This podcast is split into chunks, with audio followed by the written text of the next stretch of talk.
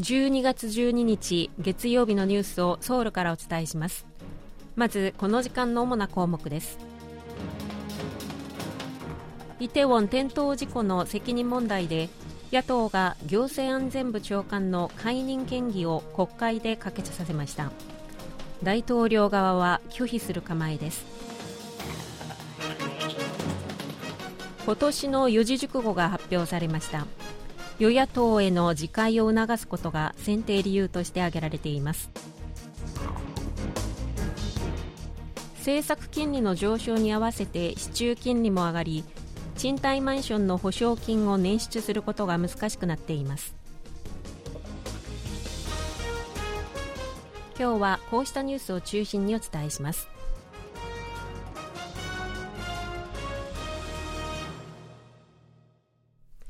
国会は11日ソウル・イテウォンの転倒事故の責任をめぐって警察を管理監督するイー・サンミン行政安全部長官の解任権議案を可決しました。解任権議案は過半数を占める最大野党共に民主党が提出したもので与党国民の力が採決に反発して欠席する中野党主導によって出席議員183人のうち賛成182人で可決しました。共に民主党はユン・ソンニョル大統領に対し158人の命を奪った事故の責任を問うとして県議案の受け入れを求めました。与党は野党は政府与党の足を引っ張ろうとしている大統領選挙の結果に対する不服だと強く批判しています。行政安全部長官の解任権議について大統領室は事実上これを拒否する意向を示しました。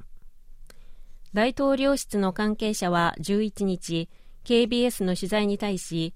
イ長官の解任権議に関して特に立場表明はないと答えユン大統領が解任権議を受け入れない方針を示したものとみられています。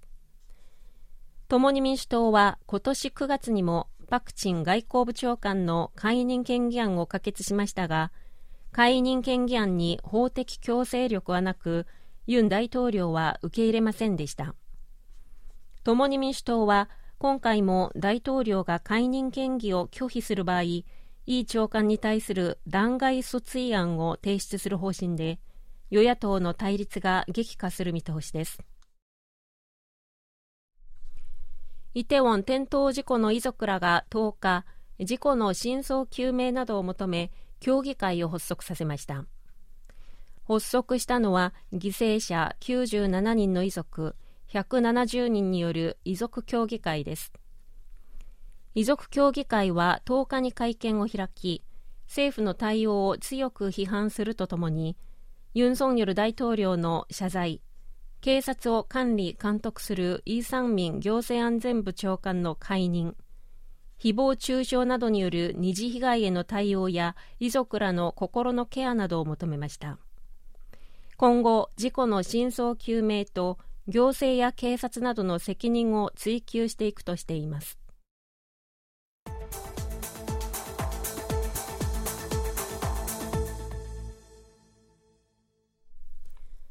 韓国の大学教授が選ぶ今年の四字熟語は家事不快に決まりました。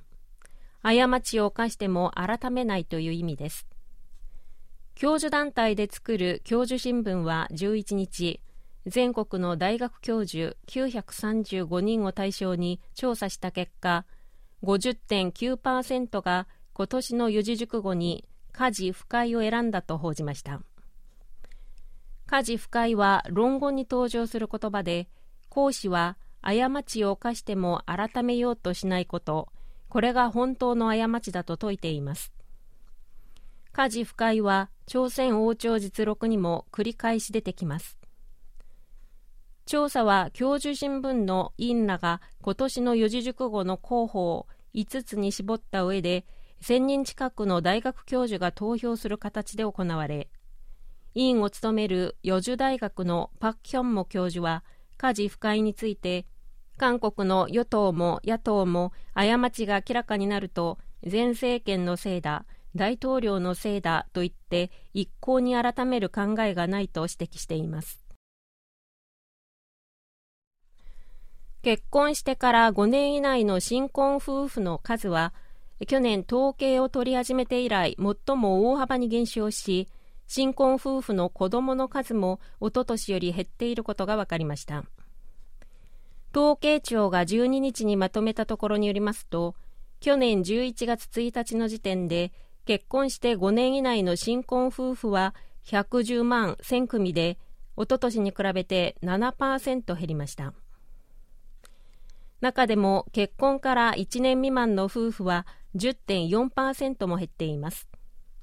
新型コロナの流行の影響で婚姻件数が減ったことが背景にあるとみられます。新婚夫婦のおよそ8割を占める初婚のカップルの場合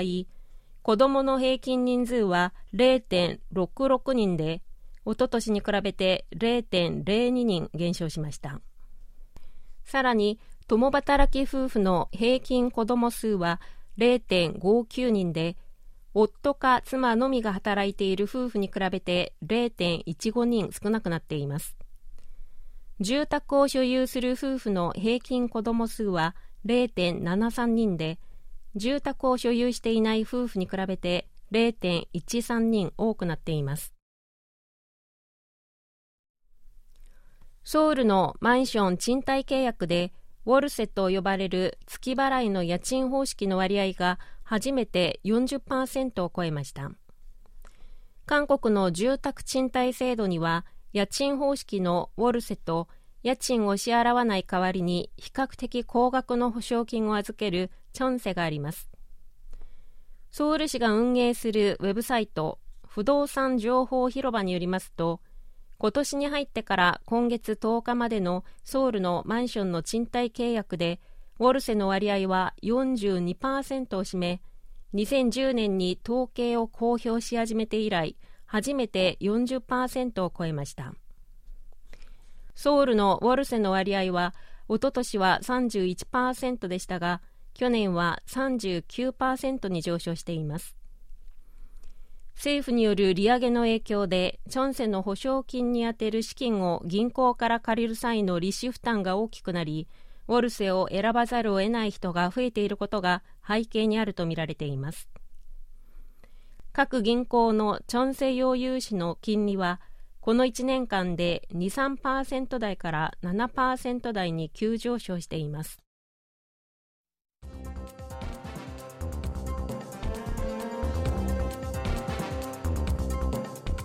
こちらは韓国ソウルからお送りしているラジオ国際放送 KBS ワールドラジオです。ただいまニュースをお送りしています。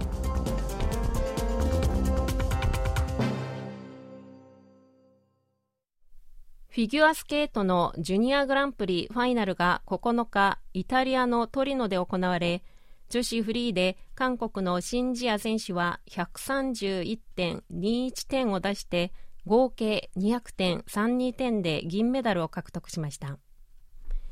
同じく韓国から出場したキム・チェヨン選手は合計190.36点で3位に入りました。